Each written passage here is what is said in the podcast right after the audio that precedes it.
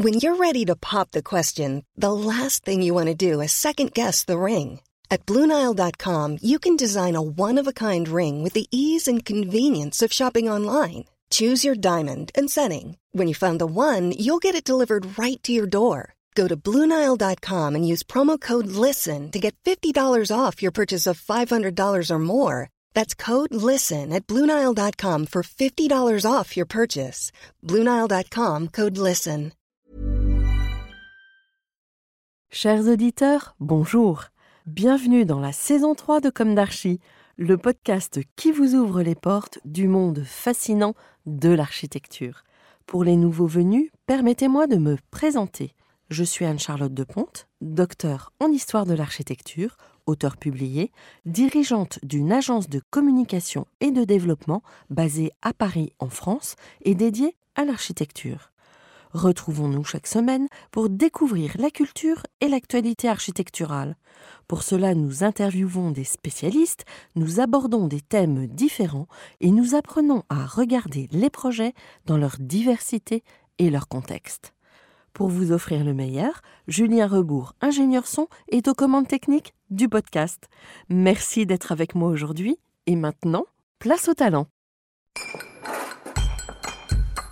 Bienvenue dans Comme d'Archie. Chers auditeurs, ravi de vous retrouver aujourd'hui en compagnie de Nicolas D.A. Fernandez. Bonjour Nicolas. Bonjour. Bienvenue dans Comme d'Archie. Vous êtes paysagiste et botaniste et à la tête de l'atelier NDF. Je suis très heureuse d'amorcer la saison 3 de Comme d'Archie sur le paysage et l'un de ses dignes représentants. Pourquoi? Eh bien, peut-être pour contribuer à prendre un peu de hauteur sur le sujet du paysage et de la nature en ville, à la manière du baron perché d'Italo Calvino. Cher Nicolas, je vous invite à nous faire découvrir votre paysage, à partager votre lecture du paysagiste botaniste, votre relation avec l'architecture, tout en commençant par nous parler de votre parcours. Une première question. Votre atelier est situé 5 rue de Charonne dans le 11e arrondissement de Paris. Est-ce stimulant ou est-ce un défi que de penser le paysage au cœur de Paris? Alors déjà l'introduction est vraiment bien. Baron Perché, euh, très chouette. Euh, je pense que je vais le relire parce que ça fait un moment. Et 5 euh, rue de Charonne, c'est à la fois stimulant et un défi. En fait, ça a été l'opportunité, on cherchait un local pour pouvoir s'installer. Mhm. Et on a, on a trouvé ce lieu assez incroyable dans une cour traditionnelle du 11e arrondissement, baigné de lumière. Donc il y a énormément aussi d'architectes, de, d'autres paysagistes, des urbanistes, des designers. Donc il y a quand même beaucoup de, professions qui gravitent autour de, la mienne. Et donc ça, ça, ça, peut être intéressant puisque ça fait que trois mois qu'on s'est installé là-bas. Donc on commence à prendre nos marques. Et après, le défi d'être dans le centre de Paris, pas vraiment. C'est plutôt un, c'est plutôt un moteur. Parce que moi, à la base, je suis bordelais et Bordeaux, c'est quand même dans un coin de la France et on est un peu obligé de passer par Paris pour après rayonner un peu partout en France et en Europe pour avoir des projets. Hmm. Donc c'est un, spot euh, assez intéressant euh, et plutôt pratique. Alors, on va commencer par le début. Quel est votre parcours, votre jeunesse, où s'est ancrée votre envie de paysage et quelles ont été vos études? Alors, euh, comme je disais, je suis originaire donc de Bordeaux plus principalement euh, du bassin d'Arcachon. Donc euh, mon paysage vraiment fétiche et d'origine, c'est l'épinède des Landes de Gascogne. Donc c'est une horizontalité très marquée et une verticalité des végétaux. Et donc la palette végétale a de suite été très importante. Et j'avais une grand-mère qui était très portée sur les végétaux. Et donc elle m'a fait découvrir toute la palette de végétaux, euh, mais des années 70, 80, euh, qui sont plus trop à la mode aujourd'hui. Mais du coup, ça m'a donné cette appétence-là sur euh, le vivant. Alors, vous êtes en train de nous dire que il y a une mode Oui. Dans le paysage Il y a une mode dans les végétaux. Dans les végétaux. Il y a une mode aussi dans le paysage. Il y a une mode dans le dessin. Dans les végétaux, c'est comme pour les vêtements, c'est comme pour tout un tas de choses. Il y a des végétaux qui étaient très à la mode dans les années 80, les tuyas par exemple. Dans les années 2000, c'était les bambous. Il y a des espèces de végétaux comme ça qui cristallisent des, des, des, des moments. tendances. Exactement. Et Mhm. quand on fait de l'histoire des jardins, bah, c'est des repères qui sont très intéressants et, et importants pour justement euh, faire la chronologie des projets. Oui, parce que je pense que quand on est profane, d'un côté, il y a le jardin à la française, de l'autre côté, il y a le jardin à l'anglaise, Mhm. et autrement, c'est un peu un no man's land. Et en fait, vous êtes en train de nous dire que pas du tout. Ah non, il y a, il y a eu plein, plein, plein d'écoles euh, différentes. Il y a effectivement les jardins à la française, on en parle beaucoup. Euh, On est en France, on est français. Forcément, on a tous Versailles en tête, euh, Vaux-le-Vicomte, euh, le château de Fontainebleau, etc. Et encore à l'heure actuelle, en fait, euh, cet idéal du jardin, elle est très, très importante. Et le jardin à l'anglaise, c'est une autre, une autre manière de faire le jardin. On a l'habitude de le voir, par exemple, à Bagatelle, à Paris. Ça, c'est un jardin à l'anglaise. Et après, il y a toute la nouvelle euh, génération, mais euh, dont Gilles Clément a été euh, précurseur et très avant-gardiste sur le, le paysage naturaliste, où Mm. on laisse davantage la place au vivant, au spontané, à l'aléatoire et à ce dont on ne peut pas maîtriser in fine. Oui, parce qu'en fait, un jardin très léché à la française, euh, ça demande aussi beaucoup d'entretien. Donc, euh, on n'a pas peut-être pas les moyens aujourd'hui d'assumer de tels. euh, Oui, ça, ça cristallise pas mal de problématiques. Il y a le fait de, effectivement, ça demande beaucoup de temps. La main-d'œuvre en France est chère. Donc forcément, euh, ça veut dire que c'est des projets, des jardins qui ont une aura suffisante pour pouvoir se permettre d'avoir euh, un entretien aussi méticuleux. C'est vraiment de l'acupuncture. Donc Versailles, par exemple, ils peuvent se le permettre. euh, mais si c'est des projets euh, avec moins d'aura médiatique et culturelle, euh, c'est plus compliqué. Et puis, encore une fois, il y a la mode qui passe. et puis, il y a eu l'écologie qui est arrivée. En tout cas, la sensibilisation à l'écologie, où finalement, quand on est à Versailles, la biodiversité, elle est relativement réduite. La spontanéité, le, végétal, le végétal qui arrive par lui-même, eh ben, on le désherbe, puisqu'il faut avoir un gazon, une allée de gravillon euh, sans rien dedans. Et donc, du coup, euh, forcément, euh, on se retrouve avec un dessin qui est complètement différent d'un jardin où ben, on assume et on laisse pousser la mauvaise herbe. hmm. On va en revenir à votre parcours. Votre grand-mère vous enseigne L- L'horticulture. L'hortic, voilà, je cherchais le mot. Et alors justement, vous, êtes, vous avez une double formation, Mhm. c'est ça? Oui. Vous pouvez nous en dire un peu plus? Enfin, Euh, alors du coup, moi j'ai fait l'école d'architecture et du paysage de Bordeaux. Donc j'y suis rentré en 2007 et j'ai été diplômé donc en 2012. Et en parallèle, j'ai travaillé au Jardin botanique de Bordeaux sous la direction de Philippe Richard, qui est directeur du Jardin botanique. Et donc euh, j'ai pu travailler de 2007 jusqu'à euh, 2013 avec lui sur les projets de botanique. Et c'est à partir de ce moment-là où euh, j'ai pu euh, me considérer être comme botaniste. D'accord. Alors est-ce que pour nos auditeurs, vous pouvez euh, expliquer euh, en quoi consiste exactement le métier de botaniste? Alors, le métier de botaniste, c'est vraiment euh, l'étude et l'analyse des végétaux, leur comportement entre eux, donc de la phytosociologie, donc de la sociologie des, végétaux. C'est de l'identification des espèces présentes dans un cadre donné pour savoir donc la richesse biologique végétale. C'est donc euh, des relevés euh, floristiques avec euh, tout un tas de méthodes scientifiques euh, qui sont très codifiées. Et tout ça, ça nous permet d'avoir donc euh, des indications euh, euh, sur, euh, par exemple, dans le travail de paysagiste, qu'est-ce qu'on peut ou ne pas planter, puisque le végétal, ça va être le premier porte-parole du climat, de l'eau, de l'ensoleillement et de la terre. Alors, un paysagiste qui n'est pas botaniste, il va consulter le botaniste Pas nécessairement, non. Non. En fait, euh, il y a hum, plusieurs écoles euh, dans le paysage. Il y en a, il y a des paysagistes qui vont être un peu plus euh, orientés vers les espaces publics urbains, par exemple, où le végétal euh, va être un élément structurant, mais plus à la manière d'un élément, un élément de design. Mhm. Après, euh, il va y avoir des, des paysagistes qui sont plutôt sur euh, la partie euh, jardin, donc euh, quelque chose beaucoup plus d'ornemental, même si il y en a beaucoup et de très bons qui travaillent sur les végétaux spontanés, sauvages, qui, qui remettent toute cette palette végétale un peu oubliée au goût du jour en les mariant avec des variétés horticoles.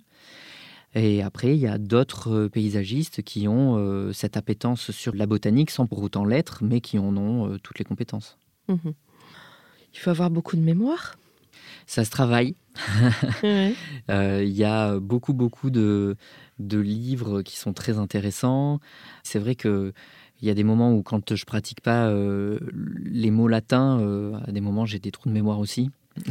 Et ça se pratique, c'est au quotidien. Il faut se forcer à, à regarder, à se dire tiens, qu'est-ce que c'est celle-ci? Je ne la connaissais pas ou pas dans cette forme, à cet endroit-là et euh, toujours aller chercher euh, dans les bouquins la fleur bonnier hyper intéressante. Alors justement, euh, j'allais vous poser la question, est-ce que dans vos livres, on trouve des fleurs séchées? Ouais, et j'en oublie beaucoup, et des fois, 3, 4, 10 ans après, je les réouvre et je me dis, ah, un petit oubli, mais, mais du coup, oui, il y, en a pas mal. Bon. Vous avez créé votre propre agence, c'est pas donné à tout le monde. Comment ça s'est passé? Alors en fait, euh, quand j'ai passé mon, diplôme, j'ai fait euh, le double diplôme euh, France-espagnol, c'est-à-dire français-espagnol. j'ai fait mon sujet à Bilbao sur comment réintégrer la biodiversité dans le processus de fabrication de la ville. Donc sur un espace donné, une friche portuaire, et comment, à travers la biodiversité plutôt végétale, puisque c'est vers là où j'ai le plus de compétences, peut être euh, facteur et vecteur euh, de la fabrication durable de la ville. J'ai euh, demandé à Gilles Clément d'être mon directeur de, de diplôme. Il a accepté. Quel honneur Oui, et c'était un peu au culot et je, je, ne m'y attendais pas du tout.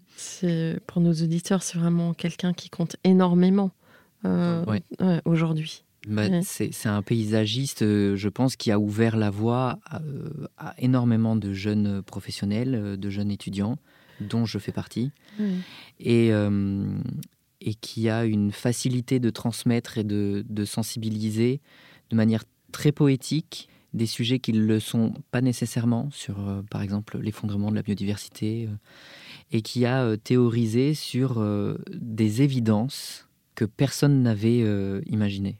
Le jardin en mouvement, par exemple, le jardin planétaire, dire que la planète en entier, c'est un jardin avec le brassage et que les ressources sont finies, puisque la Terre, a priori, elle est terminée.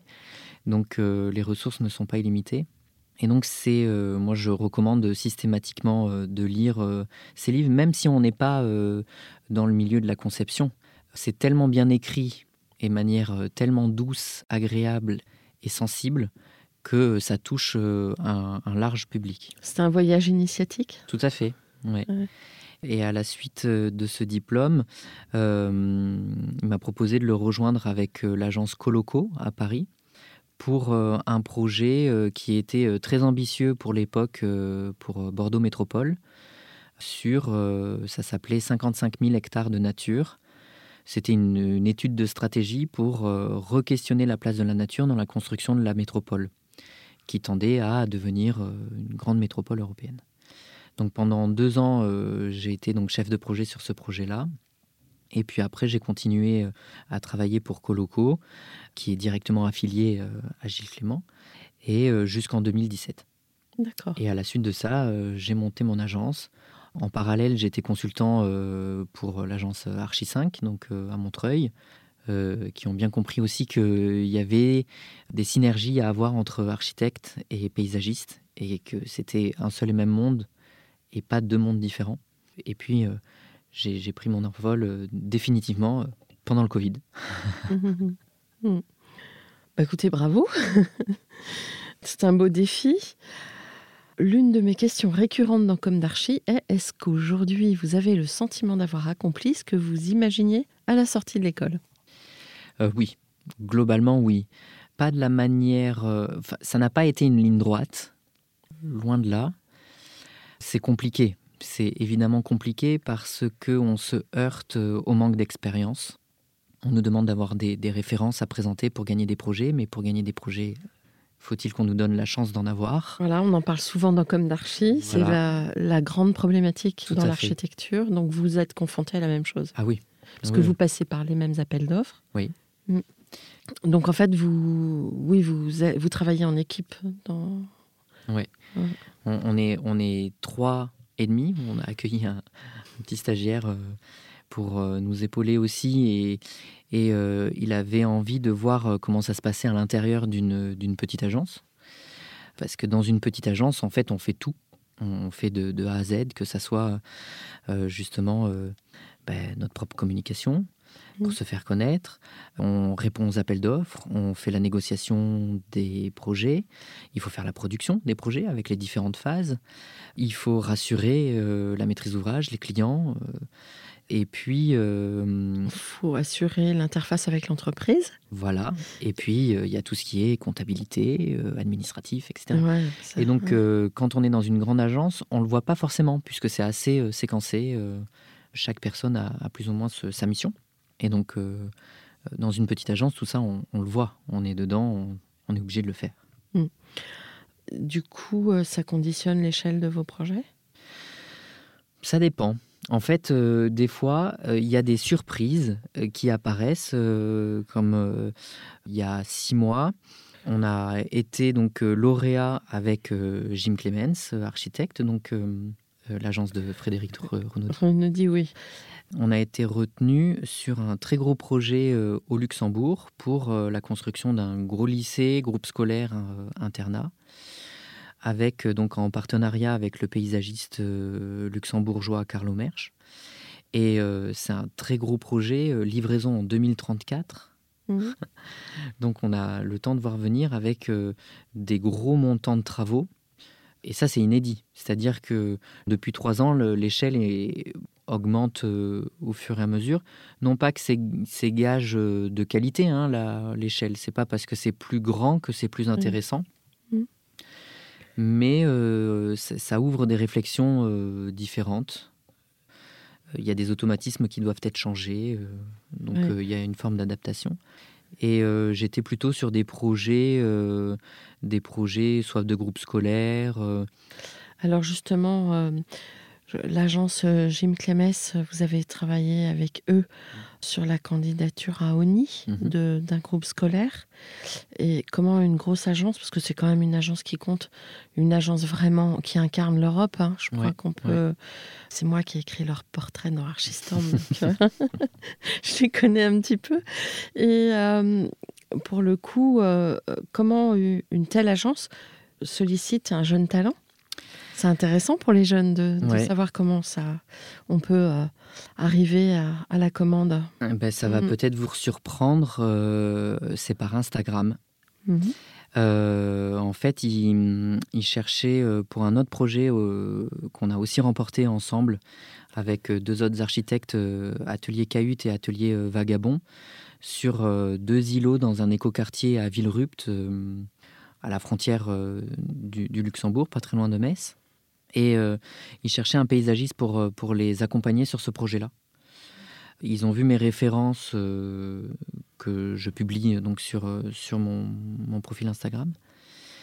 Et je pense, on n'en a jamais parlé à vrai dire, mais je pense que c'est le côté naturaliste avec la place au végétal spontané qui a peut-être retenu leur attention. Ils m'ont proposé d'intégrer ce projet-là.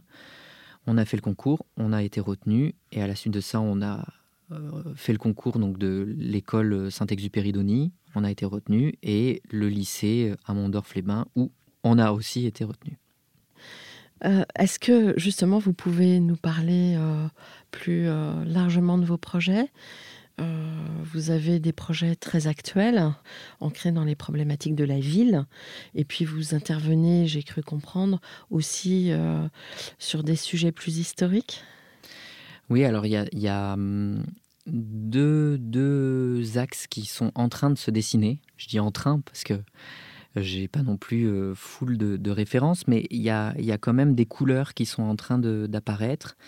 Il y a une grande majorité de mes projets où c'est vraiment de la sensibilisation et de la pédagogie, principalement auprès des, des enfants, des, des collégiens, lycéens. donc groupe scolaire, lycée, collège.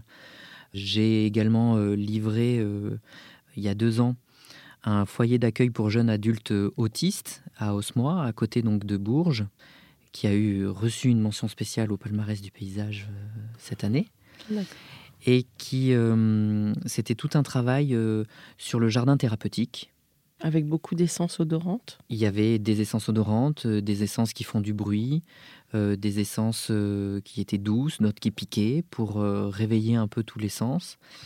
ça a été un travail de deux ans avec l'équipe d'encadrement et l'équipe médicale sur place. C'était très très enrichissant, émotionnellement éprouvant, mais euh, une très jolie gratification à la fin, euh, puisque les enfants étaient euh, ravis de pouvoir aller dans le jardin.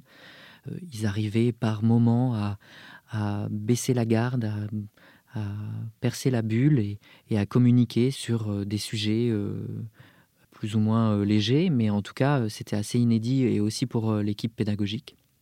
Donc ça, c'est un, projet très intéressant. J'en ai eu fait aussi à Bordeaux avec des enfants placés dans des foyers ou, euh, des enfants un peu perturbés qui ne savaient pas où était euh, un peu leur place. Et euh, le jardin, c'était un peu vecteur pour canaliser leurs pensées, parfois leur violence. Et meilleure des récompenses, deux de ces enfants-là ont, ont, décidé de, de, faire un CAP euh, espace vert. Et euh, du coup, on est encore en relation. Euh, il m'envoie des petits textos pour me dire Regarde, Nicolas, on a planté notre premier arbre, des choses comme ça. Donc, ça, ça me plaît énormément. Mmh. J'ai l'impression que mon travail à travers mes projets et toutes les difficultés qu'il y a autour, parce que quand on monte les références, on, on monte que la partie jolie. Il y a toute la partie compliquée, de doutes, de bâtons dans les roues, administratif beaucoup. Et donc euh, cette partie-là, avec ces, jardins pédagogiques, ça me fait me rendre utile. Je me dis, mmh. ok, je fais pas ça pour rien. Je me suis... Euh, oui, vous avez une vocation sociale, sociétale. C'est pas un geste gratuit. Non. Et j'ai eu fait des jardins gratuits pour euh, de riches propriétaires. Ça m'intéresse pas. Mais est-ce que c'est vraiment gratuit, le paysage? Ça donne, ça procure tellement de plaisir. Enfin, ça dépend de l'usage que le, la personne en face en fait. Euh, si c'est un jardin qui est décidé et dessiné pour être euh, ouvert au plus grand nombre, forcément tout le monde arrivera à piocher un peu un usage qui lui est propre. Si c'est uniquement un jardin d'agrément pour euh, faire comme le copain et montrer qu'en fait j'ai les moyens de m'en offrir un, ça, c'est, ça, ça, me dérange un peu plus.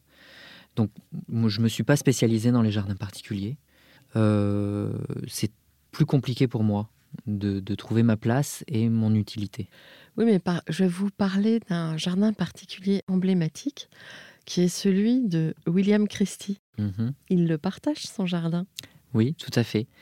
Euh, jusqu'à présent, j'ai pas eu l'opportunité d'avoir ce genre de client. C'est peut-être le client idéal? Euh, Je ne sais pas. Après, ça dépend de, de, plein de choses. Ça dépend de plein de choses. Mhm. Alors, on continue sur l'histoire de vos projets. Donc, la, la deuxième partie, c'est en effet plutôt jardin euh, euh, historique, culturel. En ce moment, je suis en train de travailler donc sur euh, le domaine du château de Fréfossé à Étretat, au lieu de la légende de Arsène Lupin. On en parle beaucoup en ce moment, mais ça fait déjà trois ans qu'on travaille dessus. Et donc euh, c'est un château euh, qui était privé, qui va être ouvert pour être un hôtel. Et donc il y a tout un travail euh, de retrouver s'il y a des traces historiques d'un précédent jardin.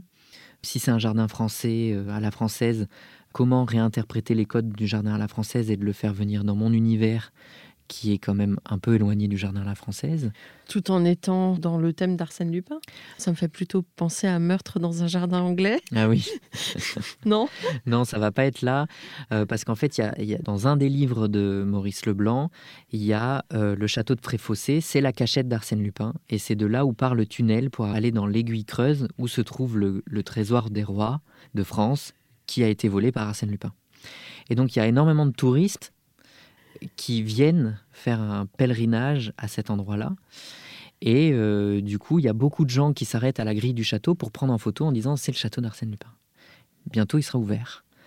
Et donc, euh, il y a tout un jardin qui va être euh, fait autour. Donc, il va y avoir une roseraie, il va y avoir un arboretum. Enfin, l'arboretum existe déjà, il faut le révéler. Il va y avoir également donc un, un, potager avec un chef étoilé où on va travailler ensemble sur la création donc de la carte. Qu'est-ce qu'il peut y avoir dans le potager plutôt normand et qu'on retrouve euh, dans l'assiette? Ça, c'est vraiment très plaisant. Moi, je suis très gourmand et euh, du coup, avoir et le jardin et le restaurant dans un seul et même projet, euh, c'est plutôt très agréable le tunnel Le tunnel, bah, il y a plein de légendes. Je vous invite à regarder les blogs. Il y a plein, plein, plein de légendes. C'est très amusant. Il va falloir faire quelque chose alors. Bah, le, tunnel, il se retrouve dans le golf, qui est plus dans la propriété. Ah. Euh, donc, euh, si vous aimez faire du golf, c'est au numéro 10 du, du parcours. A priori, c'était là où il y avait euh, l'entrée du tunnel. Bon, intéressant, mystérieux. Voilà. Euh, oui, parce qu'en fait, euh, il y a une part laissée à l'imaginaire. Oui, alors l'imaginaire, là, il est très facile à capter puisqu'il y a toute cette matière littéraire qu'a laissé Maurice Leblanc, où j'ai donc lu tous les livres pour euh, vraiment m'imprégner de petits détails, et il décrit très bien en fait les paysages normands, puisqu'il y a beaucoup de ces histoires qui se passent en Normandie, Paris et Normandie. Et donc, euh, ça donne des indications euh, sur euh, certains végétaux. Bah, par exemple, il y a des clins d'œil à la plante, le lupin. Forcément, le lupin, on le retrouvera dans le jardin de Lupin. Bon. quel serait votre projet emblématique ou vos projets emblématiques? De ceux que j'ai déjà sur lesquels je travaille? Oui, parmi tous les projets que vous avez dans votre escarcelle. Hmm. Je suis en train de travailler avec euh, Serge Joly sur un projet à Paris sur euh, la création d'une école polyvalente à faible impact environnemental. Une toute petite parcelle euh, le long de, des voies de chemin de fer de la gare de Lyon, où en plus du paysage, il y a toute une réflexion architecturale sur la pierre, le bois, la paille, l'isolation en terre, la terre de Paris, et la cour la cour euh, maternelle et élémentaire, on a fait le choix de l'avoir 100% euh, en copeaux de bois. Pas de terrain de sport, pas de jeu pour faire de foot. C'est le jardin qui est source d'imagination pour les enfants. On part du principe que un enfant n'a pas besoin d'avoir euh, de, l'obliger à, jouer sur tel ou tel jeu. Une brindille devient un jeu. Un copeau de bois devient un jeu. Une coccinelle sur une fleur devient un jeu. Et donc, euh, on renverse complètement les codes en fait de ce qu'on a pu faire depuis euh, des décennies sur les cours d'école. Mais il y a le processus avec les cours Oasis hein, où on désimperméabilise de plus en plus. Et là, on va au-delà. C'est-à-dire qu'on a euh, des pas japonais qui permettent de faire des marelles. C'est des dalles de béton de réemploi. on va probablement certaines en peindre pour faire des parcours de billes, pour faire des parcours pour pouvoir jouer à la craie. Et euh, en plein au milieu, il y a une noue, un petit ruisseau sec la plupart du temps, qui récupère les eaux de pluie, puisqu'on a la problématique de gérer euh, les eaux pluviales à la parcelle. Et ça aussi, c'est inédit, d'avoir euh, l'eau dans un groupe scolaire, sachant toutes les difficultés de, sécurité. bon, il y a des petites ganivelles, des clôtures en bois qui mettent à distance quand même les enfants. Il n'empêche que on a là un peu toutes les problématiques et toutes les réflexions euh, que je mène depuis, euh, on va dire, un peu moins de dix ans hein, sur, euh, sur mes projets, et elles sont toutes là, sur 900 mètres carrés. Mais dites-moi, les maîtresses, elles vont avoir du boulot parce que tous les enfants qui vont patauger sous la pluie dans la bouillasse, ils vont ramener ça dans, dans la classe? Oui, alors c'est une réflexion euh, qu'on a menée aussi euh, sur euh, ONI, justement, sur le groupe scolaire de Saint-Exupéry, avec Archi 5 aussi sur le groupe scolaire La Cité éducative de la nature à La Rochelle, où on a des espaces en copeaux avec de la terre et en fait, évidemment, il y a un travail aussi d'intégration des équipes pédagogiques très en amont dans le projet pour euh, les sensibiliser, les intégrer. Et par exemple, euh, on a fait beaucoup de retours d'expérience avec la ville de Rennes et la ville de Lille, qui ont des projets très chouettes euh, dans ce sens-là. Et on, on a glané quelques très bonnes idées. Par exemple, euh, bah, les enfants, euh, à la rentrée des classes, en plus des livres, ils ont une paire de bottes à acheter. Et donc, euh, quand il pleut, eh ben, ils, se mettent la paire de bottes, ils vont dehors, et quand ils rentrent, ils enlèvent les bottes, ils ont des petits chaussons. on règle ainsi le problème de faire rentrer de la boue à l'intérieur. Et les copeaux de bois, au lieu qui, évidemment, il va y en avoir dans les poches, ils vont jouer, ça va aller, tiens maîtresse, regarde, j'ai ramassé ça. et de la même manière, à Lille, ils ont acheté des petits balais à la taille d'enfant et le jeu, à la fin de la, journée, la dernière récréation, c'est tout le monde balaye les copeaux pour les remettre dans les massifs et dans la cour. Et donc c'est aussi physiquement un engagement de l'enfant et de l'équipe pédagogique pour préserver le bien commun. Mmh. Et ça, c'est hyper important. Oui, ça fait partie de la pédagogie. Mmh. Exactement. Mmh. Bon, euh, votre relation avec l'architecture? La relation à l'architecture, euh, elle est assez complexe. Il y a tout un courant d'architectes euh, dont les travaux me plaisent énormément, et d'autres pas du tout. Je citerai pas les noms, évidemment. Mais euh, c'est évident qu'en tant que paysagiste, on est obligé de travailler main dans la main avec les architectes. On est systématiquement secondaire dans les groupements, c'est l'architecte qui est mandataire. Quand il y a des groupements avec des paysagistes, le dialogue euh, avec euh, certains euh, peut être très très fluide, hyper enrichissant, où vraiment on s'apporte mutuellement beaucoup de choses, et d'autres où en fait on nous demande de, mettre du verre. Et ce genre de, process, ça ne m'intéresse pas. J'ai plutôt mauvais caractère et je le fais savoir. Et généralement, on ne travaille pas ensemble. Donc vous arrivez à travailler sur des projets qui vous intéressent, c'est bien Vous ne faites pas d'alimentaire? Bah, il y a quand même des projets alimentaires, on va pas se mentir, euh, qui sont un peu moins intéressants, où j'essaye malgré tout d'injecter euh, de la biodiversité, de la réflexion euh, sociale, du végétal spontané, sauvage, une gestion différenciée. Ça prend pas toujours. Hmm. Ça prend pas toujours, mais c'est c'est obligatoire, hein, surtout quand on est une petite agence. On peut pas se permettre de faire la, fine bouche. Alors, je, on s'investit mmh. euh, autant hein, que. Euh, mais les portes ne sont pas toujours autant ouvertes. Mmh. Mais vous arrivez quand même à une période plutôt favorable, je crois, parce que les 30 glorieuses euh, très minérales, c'est quand même vrai, globalement. Ben, on en revient totalement. Euh, le réchauffement climatique va nous obliger à rafraîchir euh, la ville. Et euh, dans le monde, il y a des, métropoles qui sont beaucoup plus en avance que nous. ce qu'il y a, c'est que le discours, enfin, vous, m'interrompez si vous n'êtes pas d'accord ou si vous avez quelque chose de certainement plus pertinent que moi à dire, ce serait bien que le discours soit moins manichéen. Parce qu'on n'a pas opposé le minéral et, et le végétal. Mmh, ça mmh, doit mmh. travailler ensemble. C'est un petit peu comme euh, l'histoire et le contemporain. De toute façon, ça coexiste. Et pour le coup, euh, il faut identifier, je pense, ce qu'on doit garder et ce qu'on doit renouveler, ou alors ce qui est urgent de faire. Et je pense que vous, vous inscrivez dans une certaine urgence. Oui, c'est vrai que c'est porteur. Alors ça l'était avant le Covid, ça l'est d'autant plus maintenant où on s'est aperçu qu'il y a une réelle demande des gens d'avoir accès euh, à la nature. Euh, on a été enfermé pendant un an, un an et demi. Euh, il y a eu ce besoin qui s'est fait ressentir.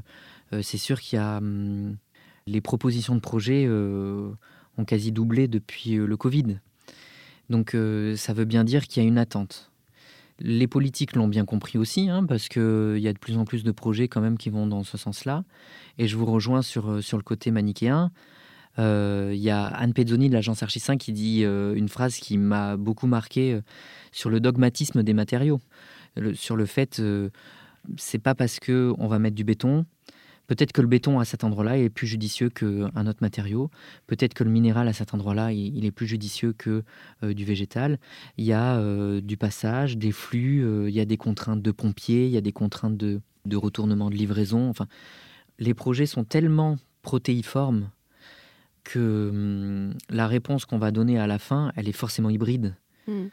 Et, euh, et c'est vrai que moi, je ne suis pas euh, pour ou contre euh, le béton. Euh, S'il y a du béton et que c'est justifié, oui, Mhm. évidemment. Après, aller dans d'autres types de béton, est-ce que c'est du béton bas carbone? Est-ce que c'est du béton drainant? Est-ce que c'est du béton qui est peint pour éviter les îlots de chaleur ou de l'enrober? Donc, tout s'y prête. Et après, il y a forcément la question budgétaire où on est, euh, on est mine de rien euh, contraint par euh, des enveloppes qui ne sont pas mirobolantes. On est obligé de faire preuve de créativité. Et des fois, on a de la bonne volonté, on a plein d'idées, on veut être innovant et on veut mettre des matériaux euh, euh, qui sortent de l'ordinaire. Et au final, le client nous dit bah non, il n'y a pas l'argent.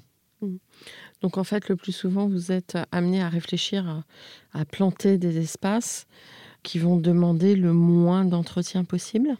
Ben, ça, dans les cahiers des charges, c'est toujours indiqué. Mais je, je pense que c'est une petite stupidité. Parce que à partir du moment où on a du vivant, il y a forcément de l'entretien. Il faut arrêter de se voiler la face en se disant c'est des plantes qui demandent pas d'eau, c'est des plantes qui demandent pas d'entretien. Non, c'est faux, c'est faux. Même si on a beau faire ce qu'on veut, euh, à imaginer, à anticiper tous les besoins du végétal, à un moment donné, elle va pousser, le végétal va pousser dans un sens, ça va cacher la vue du voisin, il va falloir la tailler. Euh, finalement, euh, à cet endroit-là, il y a une descente de gouttière qui, euh, qui fuit un peu plus que d'autres, et il y a une petite cuvette d'eau, et donc l'arbre n'était pas adapté, il va finir par mourir, il faut l'enlever. Le jardin, c'est du vivant, et le vivant, ça s'entretient. Nous-mêmes, on est vivant, on n'est pas en jachère. Mm. Donc, euh, on peut réduire. En tout cas, il faut aller vers une gestion qui est raisonnée. Mhm. Mais euh, il y aura forcément de la gestion, c'est obligé. Mhm.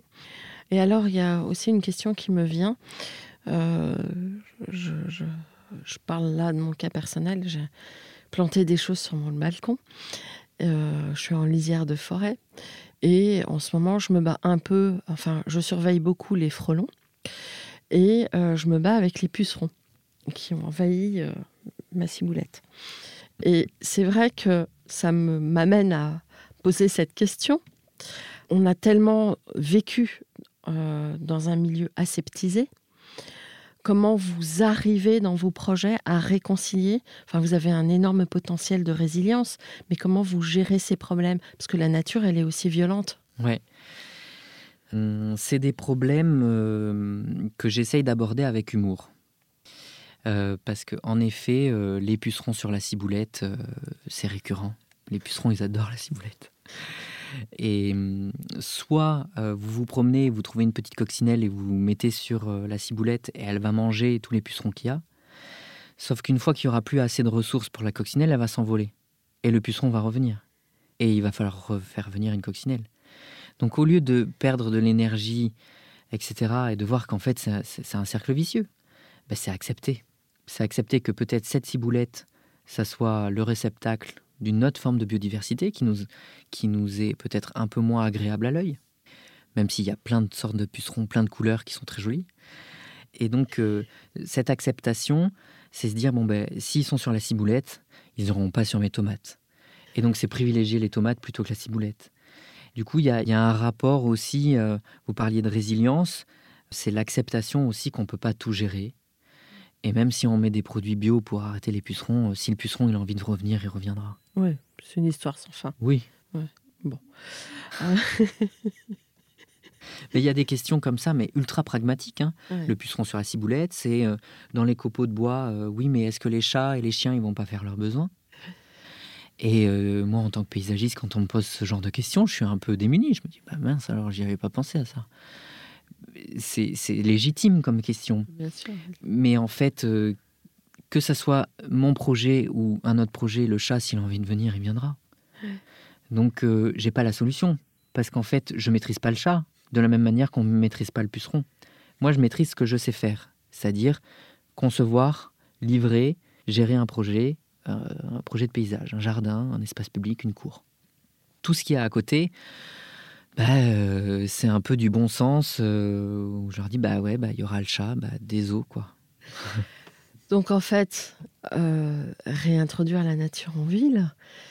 Donc il y a un parcours initiatique, il y a de la résilience, il y a de la pédagogie. C'est intéressant. C'est un défi. Ouais, c'est aussi intéressant que décourageant. Moi, j'en fais depuis des années. Je me répète beaucoup. et je pense que tout le monde se répète beaucoup quand on est convaincu et passionné par ce qu'on fait. Évidemment, on essaye de faire passer le message. Il y a des phrases maintenant un peu bateau, mais qui fonctionnent bien. Euh, quand on est euh, sur certains projets, je vais dire, mais vous savez, c'est générationnel. C'est-à-dire que les gens qui vont poser ce genre de questions sont issus d'une autre génération que la mienne. C'est des gens qui ont 50, euh, mais même 40, hein, il y en a certains, 40, 50, 60. Et, et donc, quand je leur dis un peu de manière espiègle. Mais vous savez, c'est une question générationnelle. Moi, je trouve ça très joli. Vous, non. C'est complètement arbitraire. Qui a raison? Aucun des deux. Mm. Donc, euh, c'est aussi pour leur faire prendre conscience que, on parlait des modes tout à l'heure, mm. bah, typiquement, on est dans un autre euh, rapport euh, à l'esthétique du jardin, du parc, de l'espace public. Et que étant donné qu'on fait tout différemment, et en plus la loi, la loi a fait que ça a précipité les choses euh, très rapidement avec la loi Labbé euh, sur l'interdiction des usages euh, phytosanitaires en 2017 pour les collectivités territoriales. Forcément, ça a radicalement changé. Du jour au lendemain, on s'est retrouvé avec, entre guillemets, les mauvaises herbes sur le trottoir, et les gens n'ont pas compris. Parce qu'il n'y a pas eu de pédagogie aussi, ou, enfin, je ne vais pas faire de généralité, il y a eu de la sensibilisation évidemment auprès de certaines communes.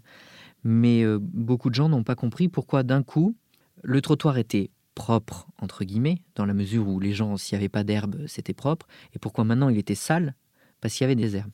Et moi, à Bordeaux, une fois, euh, j'étais en train de regarder sur un trottoir, j'étais en train de faire, je voyais, il y avait plein de petites herbes euh, très mignonnes, et une mamie qui sort et qui dit Oh, mais regardez-moi ça, c'est dégueulasse, il y a des mauvaises herbes partout. Et je lui dis Ah bon, mais pourquoi vous dites ça Pourtant, regardez, euh, il y, a, très peu de mauvaises herbes, mais par contre, il y avait une vingtaine de mégots. Et j'ai dit ça, je trouve ça dégueu. Là, les, mégots, oui, c'est dégueu. Mais les mauvaises herbes, elle dit, ah ben je les avais pas vues. Et c'est quand même incroyable de se dire que le mégot, elle le voit pas, et que ce qui était euh, sale pour elle, c'était ce que pour moi c'était beau et l'inverse. Et donc c'est vraiment une rupture du coup. Ouais. Alors moi je ne sais pas. Euh, si je suis entièrement d'accord avec cette histoire de génération. Je pense que c'est une question de personne. Oui, aussi, évidemment. évidemment. Parce que, enfin, moi qui appartiens à une génération un peu plus vieille que la vôtre, j'ai grandi dans des espaces naturels. J'ai passé toutes mes vacances à la campagne. On avait beaucoup de chance. Je pense que l'enfant a, beaucoup moins d'occasions euh, d'être confronté euh, à la nature, mais à la vraie nature. Et puis aussi ce regain pour l'espace naturel, euh, qui est un regain nécessaire. Je crois qu'on peut, enfin, qui peut le nier aujourd'hui hmm. Est-ce que euh, toute génération confondue, euh, ça demande de l'entretien, ce que vous dites, de l'initiative personnelle? Et parce qu'on est bien obligé collectivement de s'intéresser à ça. Ça peut pas reposer sur que euh, qu'une société euh, euh, qui va faire l'entretien parce que les coûts sont énormes, etc. Enfin, en tout cas, il faut des moyens pour ça. Mmh. Est-ce qu'il n'y a pas tout un discours et puis derrière, ça se passe pas aussi bien que ça? Une fois que les projets sont livrés bah, Il y, a toujours cette bascule de la transmission qui est délicate. Mmh. Quand je travaillais chez Coloco, on a livré un projet à Montreuil, mmh. un jardin collectif dans une résidence. 32 logements, donc euh, une mm. petite communauté. Mm. Et donc euh, tout le travail a été euh, là de faire des ateliers de transmission mm-hmm. pour identifier, ben voilà, vous avez un potager bio, on avait fait donc tout en bio avec des graines cocopelli libres de, de reproduction. Et donc à la fin de la première année, ils ont pu faire la, récolte de leurs légumes, faire une fête, fête des voisins. Et avec les graines de ce potiron, ils l'ont replanté et ça a refait des potirons. Ce qui est logiquement la vraie vie. Hmm. Euh, sans rentrer dans les polémiques des grands semenciers. Mais euh, du coup, la transmission, elle a été faite, par exemple, je plante ma graine de potiron. Comment moi, habitant, n'étant ni paysagiste, ni botaniste, ni jardinier, euh, voilà, comment je reconnais que c'est vraiment la plante que j'ai plantée et pas de l'ortie que bah, là, aujourd'hui, je ne le veux pas? Donc il y a eu tout un travail de transmission sur euh, qu'est-ce que je peux manger, qu'est-ce que je peux pas manger, à quoi ressemblent les graines que j'ai plantées, euh, à quoi ressemblent celles que je dois un peu enlever pour euh, donner la place à celles que j'ai sélectionnées. Et donc ça, c'était intéressant. Et là, du coup, le jardin, il est en, autogestion. Ils se sont montés un petit groupe, ils ont leur petit groupe WhatsApp. ils disent, mais voilà, il n'y a plus d'arrosage, qui euh, peut aller arroser? Ils ont un petit planning, mais machin va aller arroser, mais un tel va faire euh, quelque chose. Et donc ça, ça vit par l'initiative euh, quotidienne citoyenne. Mais en fait, vous avez transmis le mode d'emploi. Tout à fait. Et, mm. et physiquement aussi, on a fait un petit fascicule. Avec des photos, avec des croquis, avec aussi des illustrations des petits outils. Mm-hmm. Euh, si on leur dit bah, utiliser la grelinette pour pouvoir euh, la grelinette. la grelinette. pour pouvoir donc euh, ouvrir votre terre pour pouvoir planter votre vos pommes de terre. Ah bah c'est quoi une grelinette? J'aime bien ce mot. Hmm. C'est fort intéressant. vous avez des essences favorites? Oui et non. En fait, étant donné que ma pratique s'inscrit vraiment dans un contexte territorial, je vais me donner la difficulté supplémentaire de n'aller puiser que dans la palette végétale, en tout cas le maximum possible dans la palette végétale locale. Donc quand je fais un projet à Bordeaux, euh, ça va être une palette végétale plutôt entourée euh, autour de la pinède, avec des végétaux qui sont adaptés à un contexte avec beaucoup de sable, par exemple. Quand je suis en Ile-de-France, eh ben, ça va être des végétaux plutôt euh, du bassin parisien. Si je suis en Méditerranée, ben, forcément, euh, ça sera euh, méditerranéen.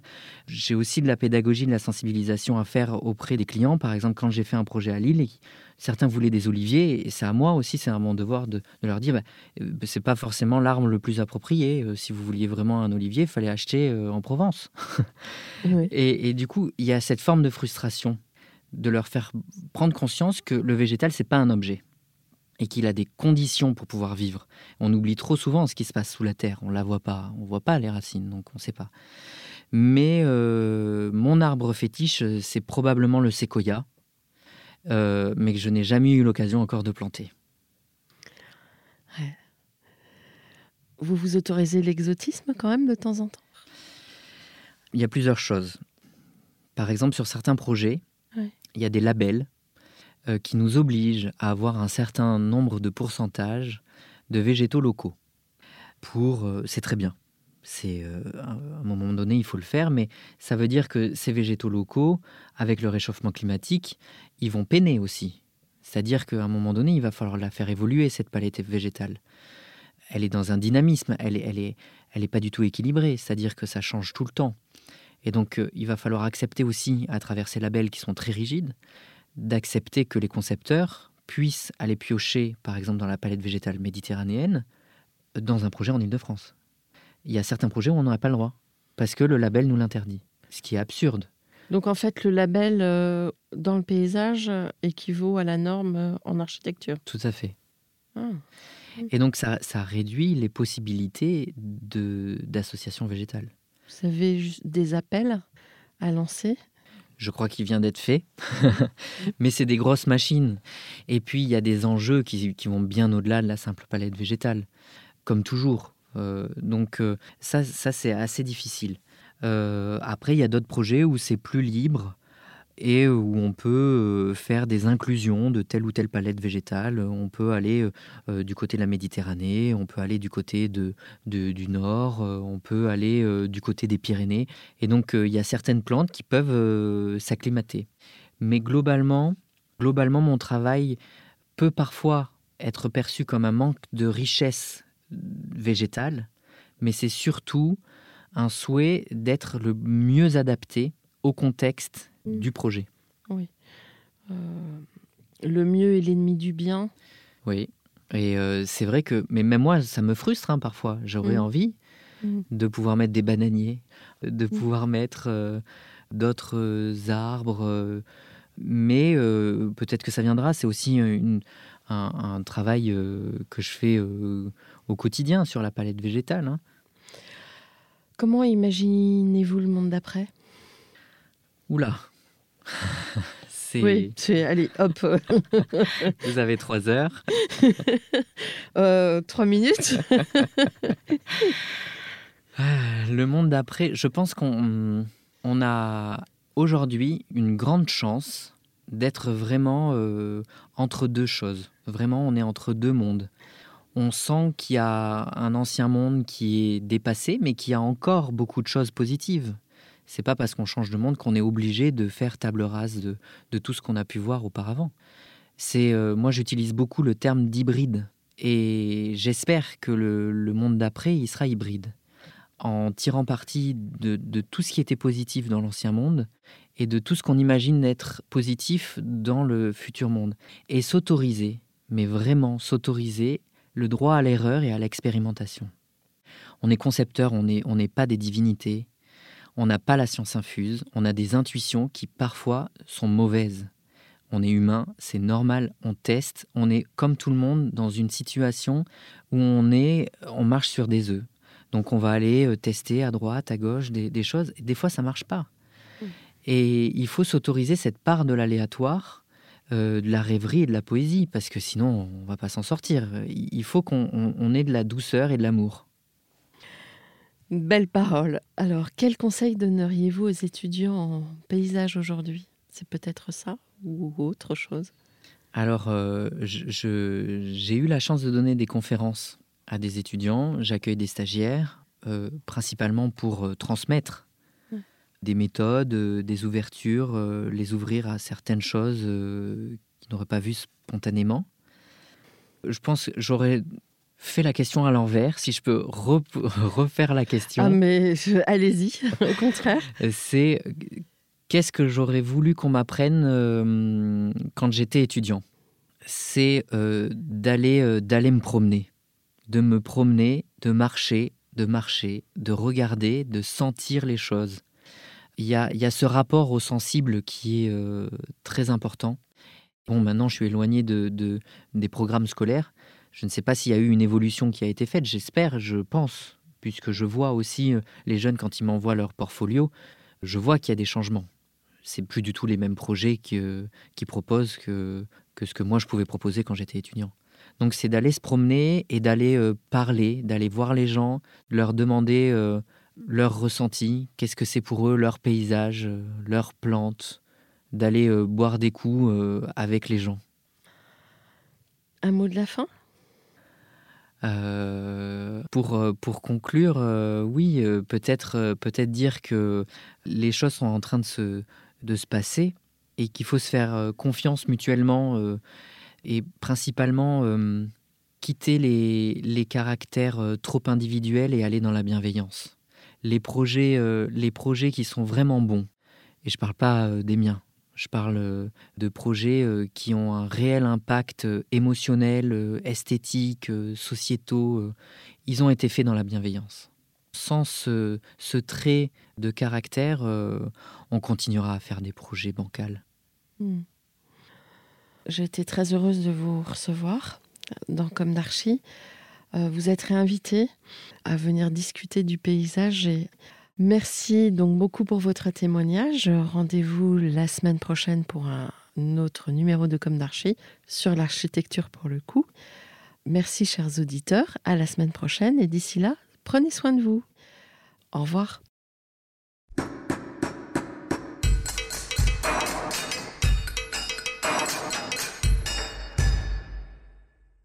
Chers auditeurs, merci pour votre écoute.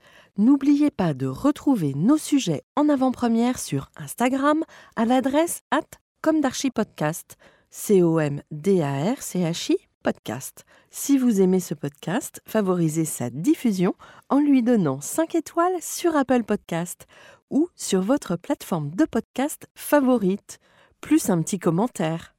Et surtout, abonnez-vous pour écouter tous nos épisodes gratuitement. À bientôt et d'ici là, prenez soin de vous. Mom deserves the best, and there's no better place to shop for Mother's Day than Whole Foods Market. They're your destination for unbeatable savings, from premium gifts to show-stopping flowers and irresistible desserts. Start by saving 33% with Prime on all body care and candles. Then get a 15-stem bunch of tulips for just $9.99 each with Prime. Round out Mom's menu with festive rosé, irresistible berry chantilly cake, and more special treats. Come celebrate Mother's Day at Whole Foods Market.